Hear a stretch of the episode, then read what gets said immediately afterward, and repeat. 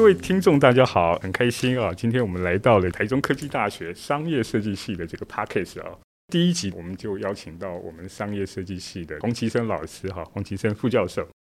我想这几年我们都知道，台中这个成品丽园道哈延伸出来的，包含了相关的周边整个呃机能文创的这个产业园区，是越来越多人啊来参与跟了解啊。那所以我们今天很开心，就找了这个我们商社系的冯其生老师哈，那本身也是这个文创园区经营的啊团队啊跟负责人。那我跟齐生的呃这个认识大概也将近有十年的时间了哈。哎，有 有哈，齐生大概有十年了。突然觉得年纪有点到了。OK，那齐生老师其实在文创园区大概也投入十几年的时间哦。那我我我想今天找这个齐生老师来聊的这个原因哦，也也想听听齐生老师，因为齐生老师本来是做在设计这个林根产业，那基本上已经跨越到了园区的这样的一个经营哦。那我们大概也看到这几年来有办了一些国际性的呃这个策展啊，包含了插画的展览。那也看到了齐生老师哦，呃，前几年带了一些团队哦，到许多的传统产业里头哦，去做了这个意识的一些记录。那我们都可以看到，对于这种文化传承啊，包含这种文化本身所涉及到的一些意涵的一些呃行动，那也也在这个园区里头哈，培育了很多的青年来做投入跟工作的部分哦。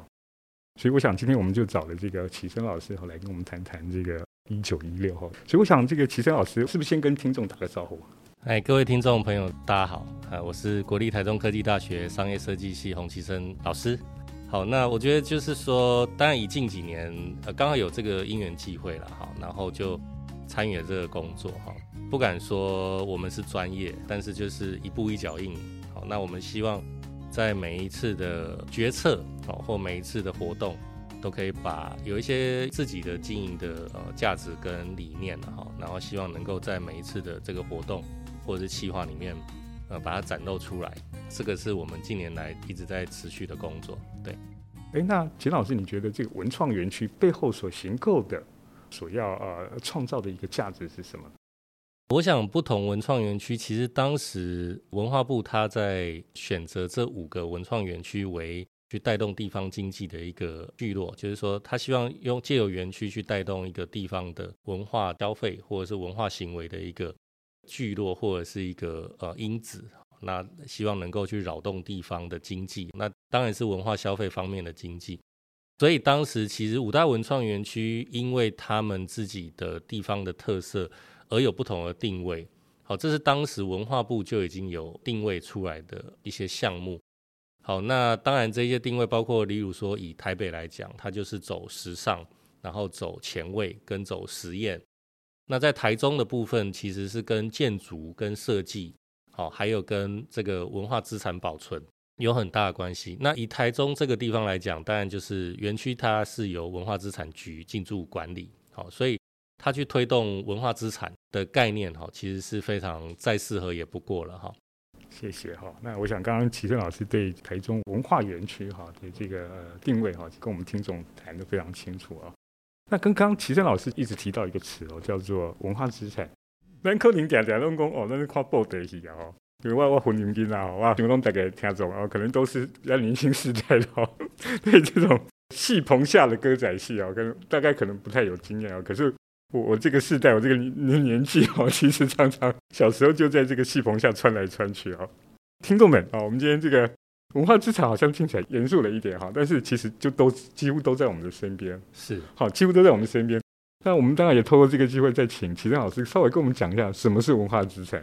我想文化资产就如同我们刚刚讲到，包括有形的和无形的哈。那有形的文化资产讲简单一点，其实就是我们常看到的，例如说古迹啦，哈，一级古迹、二级古迹、三级古迹，或者是所谓的文化景观。那它具有一些历史的被保留，或者是被认识，好，台湾的历史的这个纹理或脉络。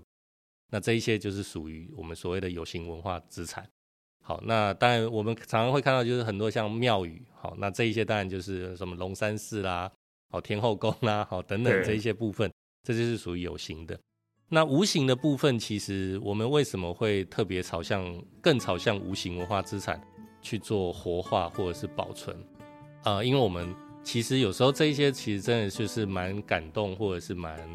呃有时候也算是感慨的一些故事。所谓的无形文化资产。就是传统的技艺，或者是某一些工作，好，或者是某一些技术。那这一些东西，因为它最后呈现出来是一个结果，好，但是在过程当中的这样子的一个技术或技艺或工序，好，它是保存在人的身上。那保存在人的身上，我们通常会叫做文化资产保存者。好，讲白话的话就是国宝。那可能年纪也蛮高了哈，可能都七八十岁，甚至我们知道王清霜老师都已经一百多岁了。那这一些技术它保存在人的身上的时候，当人消失了，好，就是消失。我想这个是必经的一个过程，很多的东西它就会不见了。是。那所以我们在这么短暂的时间里面，一直很想要迫切的用各种方式去把它记录下来，或者是传承下来。好，那当然，呃，为什么设计科系会介入到这件事情上面？其实也就是这个环节，啊，就是我因为我们有一些呃，不管是从教育端来看待的一些教育的思维，好，或者是可能用设计端去做一些记录的一些方式，好，包括影片，包括商品的开发，好，等等的这一些，这个大概就是我们在讲说，它除了传承教育之外。或许设计跟创新在这个地方扮演蛮重要的一个角色。我想尽量不要用很严肃、距离我很遥远的一个词汇 去看待文化资产这件事情，因为我想任何的文化，它其实只是我们过去生活的一切的记录。对，就好像记录在笔记本里面，为台湾好，或者是为这块土地文化，或者是这一些故事。那你不会说，我啊这一些故事好像它已经翻页翻到下一页之后，前面的这一些我就可以抛弃，就可以撕掉，但不会，因为那永远都是我们的记忆。对，是是，我想齐生老师刚刚提的一个蛮让人感动的了哈，就是这个我想也是我们这个呃第一期 p a r k a s 哦，为什么找齐生来呃蛮重要的其中一个原因哦，就是呃刚提到我们张掖设计系很多同学，他基本上其实也在呃这个社会的各个角落。啊，不管从这个社会观察啊，或是这个影像的记录，那我们的学生基本上都在透过一个设计的行动啊这样的一个力量啊，在各各个区域进行呃，可能从呃设计或影像的这样的一个文化图像的一个收集哈，然后慢慢的也建构我们自己商社系哈，在这个作为一个社会贡献。那各位听众，抱歉，我们自己也稍微打个广告哈，所以我们为什么叫做？永续发展进媒体中心呢，所以我们基本上也是希望有这样的一个意涵啊。那刚刚启正老师提到，其实呃，无形化资产或有形化资产，其实都在我们的生活里头。那给大家可以为拜拜，好，那可以看到这个有功，好啊，一一个人这个解这个签诗，基本上都会有好多好多的无形化资产跟故事在里头啊。那我们希望有机会了哈，我想我们这个媒体中心的这个节目呢，未来能够找更多这样的一个呃。相关的人来做一些访问哈，来建构哦，属于我们这个中区声音的无形化资产，或是这个影像的无形化之下，我们都啊持续在商社系的这个努力之下哈，能够就是持续的往前前进了哈。那当然，各位听众大家呃都很清楚，其实在做文化工作相对是辛苦的，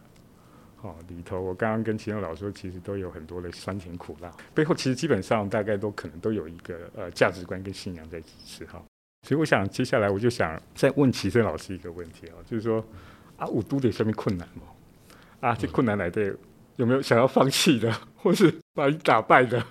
或是说想想啊，算了，不要做了，哦，这样的一个念头的存在了，有没有？呃，我我不能说没有了，真的，但是就是说，当然，呃，工作一定是辛苦的了，哈，但是因为你大概知道你的价值在哪里，所以你就是会因为。你觉得呃该做一些什么样的事情，然后而继续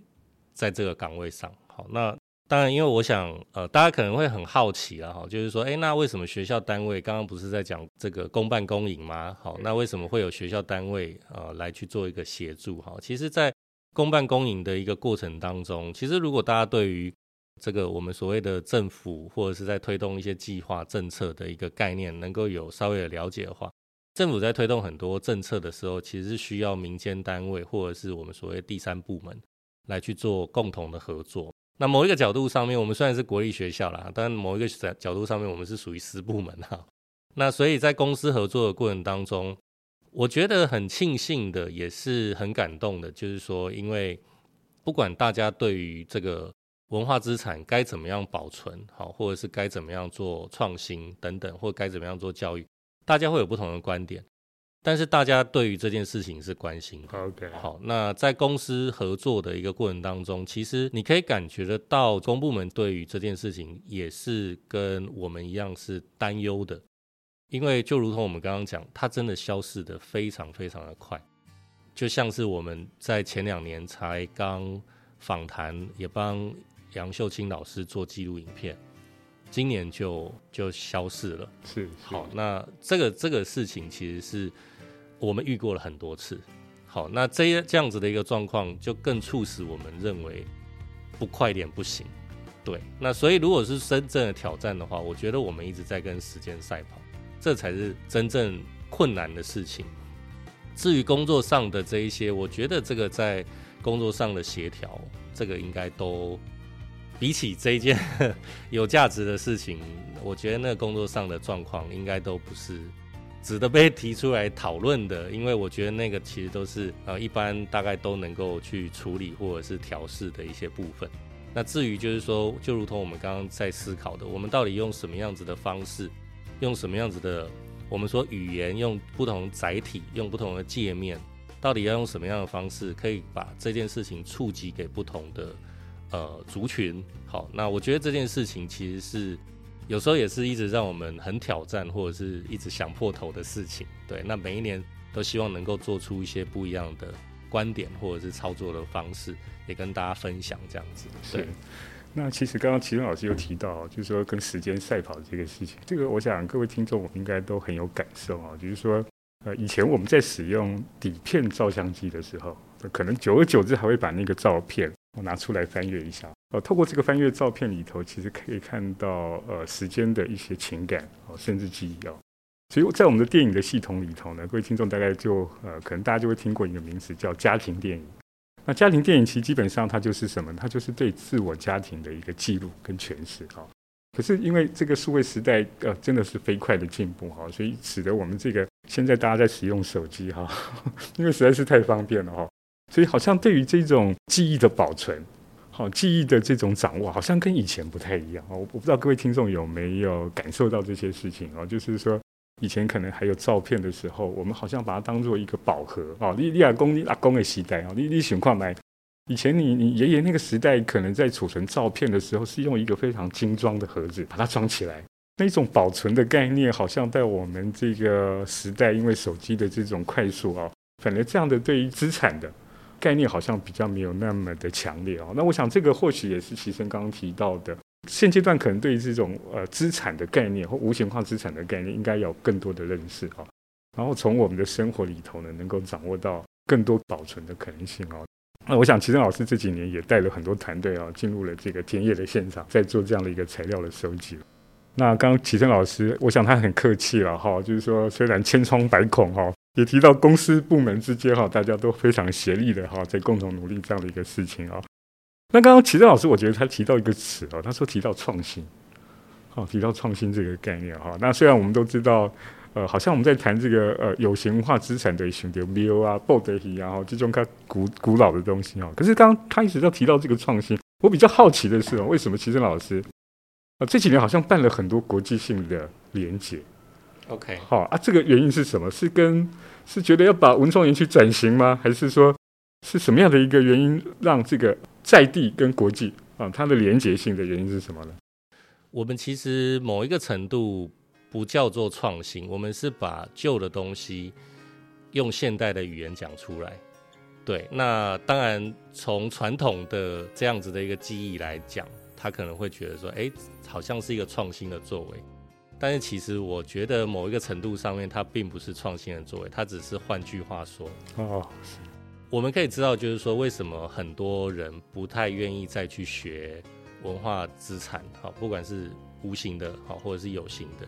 因为它是一个辛苦的工作。就如同我们刚刚讲杨秀清老师，我们讲念歌，念歌，念歌这个两瓜哈，对，两瓜，这个我想嘉恩老师如果以前常常在跑。跑庙庙宇活动的话，应该对这样子的一个文化能够非常了解。哎，我刚记得我对，弄起家边下里单那个呃这个烤鱿鱼啊。对啊，那我觉得这个其实是一个很有意思的回忆了哈。那我们当时其实去访谈杨秀清老师的时候，他也就是直接我们所谓信手拈来的就来了一曲，他完全没有做任何的先事先的规划或谱曲，他马上就可以去创作他的一个当下的一个非常及时的一个作品。所以我那时候也跟学员聊到，反正很有趣，就是说以前的念歌就是现在的网红，不是吗？哦，OK，那 对是啊，哈，对，也根本就是因为你就是用你的呃，不管是表演或者是语言，然后就跟现在的消费者沟通。那以前的念歌，它是在庙的前面，那是因为当时的生活形态是这样子。当时或许它是一个最时尚的做法，因为生活方式不一样了，是，所以你会觉得它是旧的东西。但是其实这一些事情它一直都存在。呃，如果我讲穿了，它其实就是一个商业行为。哦，那这个商业行为从以前到现在有技术上面、工具上面、方法上面、地点上面的转变，但是它的核心价值并没有变。对，只是我们因为生活形态的转变，所以它看起来要被淘汰或者是被抛弃。那这其实就是很可惜的一个地方。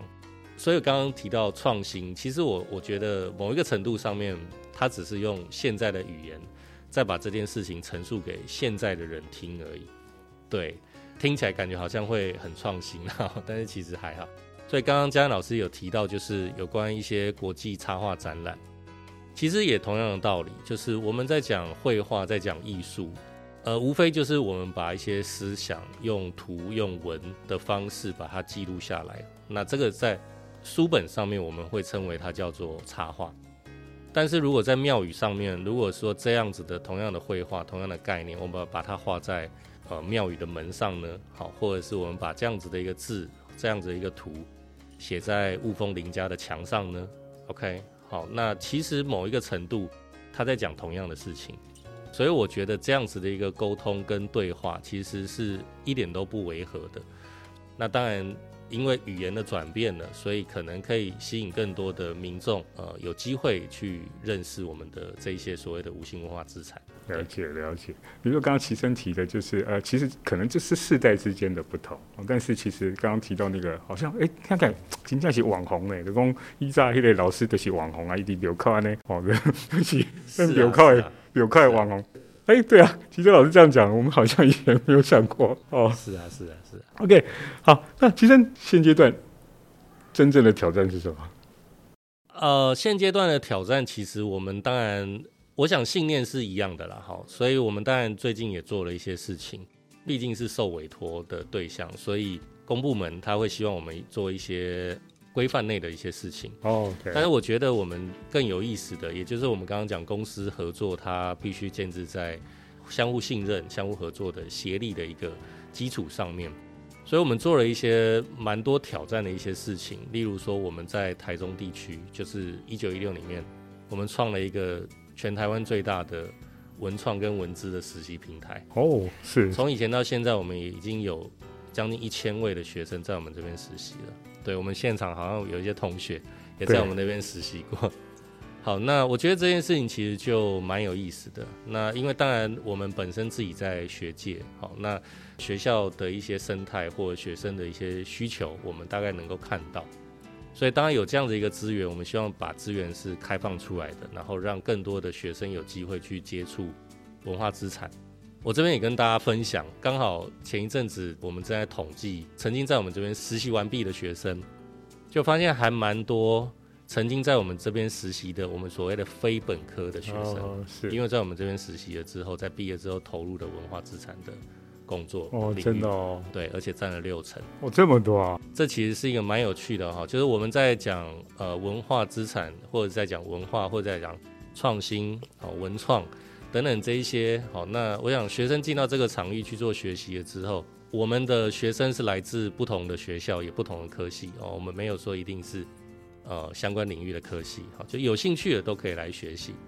最近越来越多人，像最近已经有人在问说寒假的实习可不可以报名啊？好，或者是有一些学校已经在预约说我们可不可以去分享这个实习的一些资讯。呃，因为大家觉得这件事情是有意思的，好，然后也看到了一些哎还不错的一个成果，好，那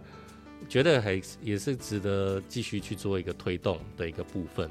好，那比较有意思的就是我这边也跟大家稍微透露了哈，就是最近可能要跟台东大学就东部，我们可能会开一个东部的实习平台，好，所以我觉得就是实习的这件事情对学生有帮助，对教育有帮助，对文化有帮助。那可能会持续去做这个部分，好，那这个当然是一百件事情的其中一件而已啦。对，那当然还有其他很多蛮值得分享的一些部分，以后有机会再说。谢谢。是是是，好，谢谢齐生哦。大家提到至少哦，刚刚齐生提到有六成的学生哈是投入这个呃跟文化资产有关系的工作，这是其实相当不容易的一件事情了哈。也听起来哈，我我不知道，就是作为一个一个访问者哦，其实是是蛮感动的一个事情。好，刚刚齐生提到，那政策面呢，有没有什么期待没有？如果文化这个这个生态是一场江湖啊，那不管是刚刚提到公部门跟私部门，还有民众哦，三者之间哈，那其实就是一场这个场域里头江湖的行走。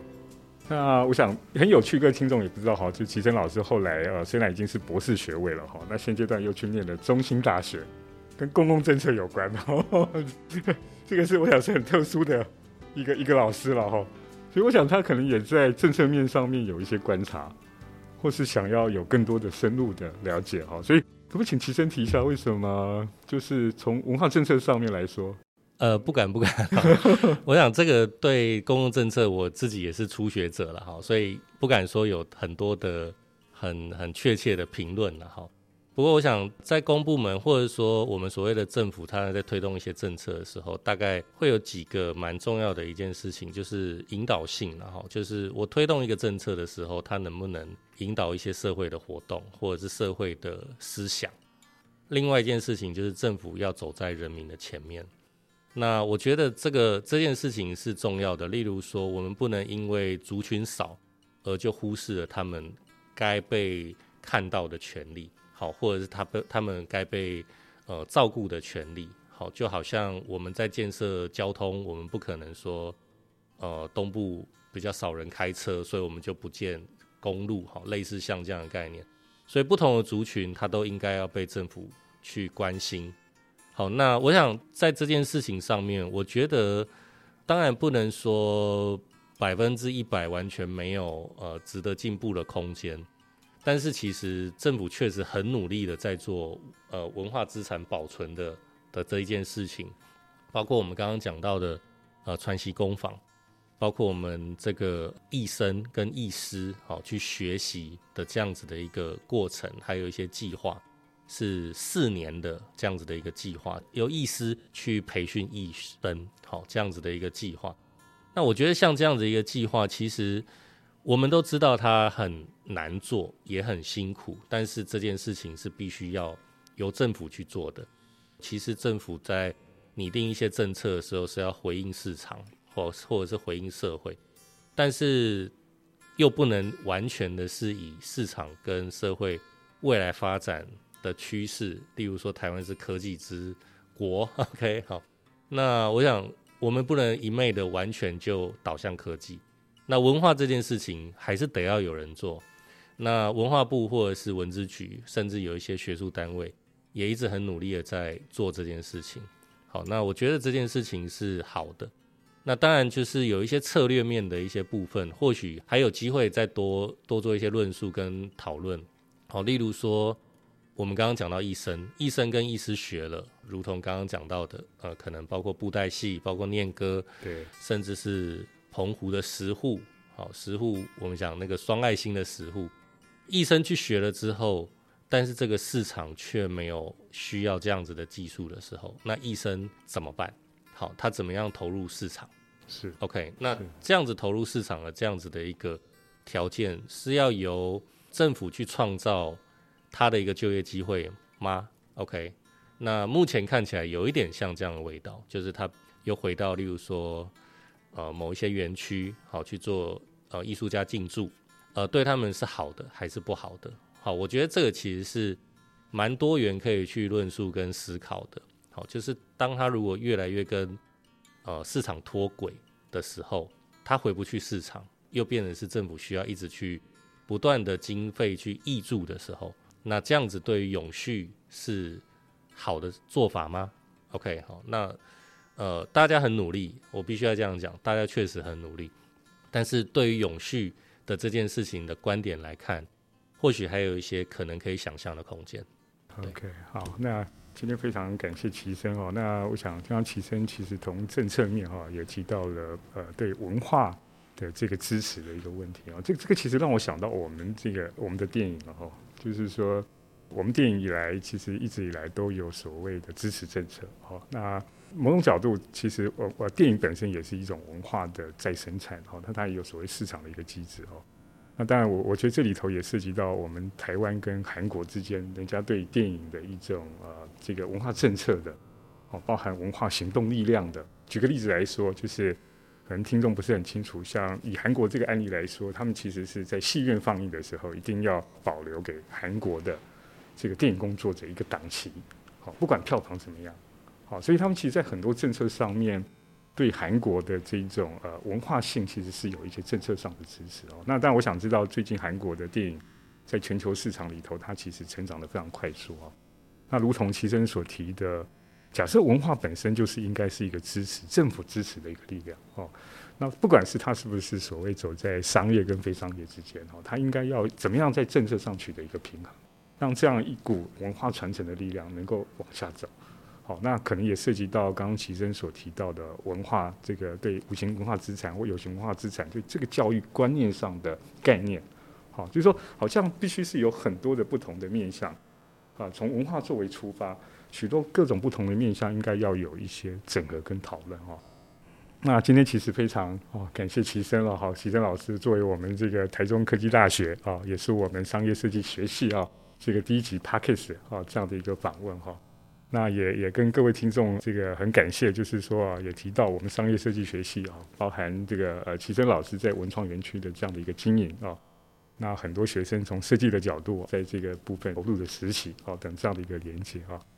那今天再很很谢谢齐生老师啊，齐生老师是不是还有什么要补充的？我想文化这件这条路上哈，它可能是有很多很有趣的一些事情。它也不会是那么的，好像我们在操作文化或者在讲呃一些文化议题或者是文字议题，它好像就一直很老成。好，我想并不一定是用这样子的态度去看待这件事情。其实一件事情老不老，其实我觉得是看待它的人的心态。当你看待它，你觉得它是有趣的，它其实就是有趣的。好，那你觉得它是具有文化性，你觉得它对你有使命？那它就是有那个价值存在，所以其实我们一直在做的一件事情，其实不断的也就是在跟民众沟通。那我们比较沟通的对象当然很多元啦，好，包括以学生为主，然后再有包括亲子，好，那有当然有包括来看展览的人。我们尽量用不同的做法去触及不同的呃消费族群。呃，我们甚至最近在今年，我们也把国际的一个展览，还有一些文字的一些课程，我们也拉到了这个偏乡小学去策展。好，那希望能够把这样子的一个文化，能够蔓延给更多不同的人去认识。好，从认识开始到认知，那认知到自己在参与到这件事情的重要性，然后到感动跟产生价值。我觉得这一件事情才有办法让。文化或者是文字能够走向永续的一个非常重要的关键。好的哈，我们谢谢齐正老师哈提到了这个呃一九一六背后的整个所推动的一个价值，然后转换到一九一六所产生的一些国际连接，包含对无形化资产、有形化资产的一些介绍。那我想各位听众透过这一集的节目，我想可能还有很多想要继续了解的。那如果我们下一次有机会的话，我们再邀请洪其森老师来跟我们做一些讨论。好，那我们这一期的节目就先到这里了。好好，谢谢各位听众的收听，感谢，谢谢大家，谢谢。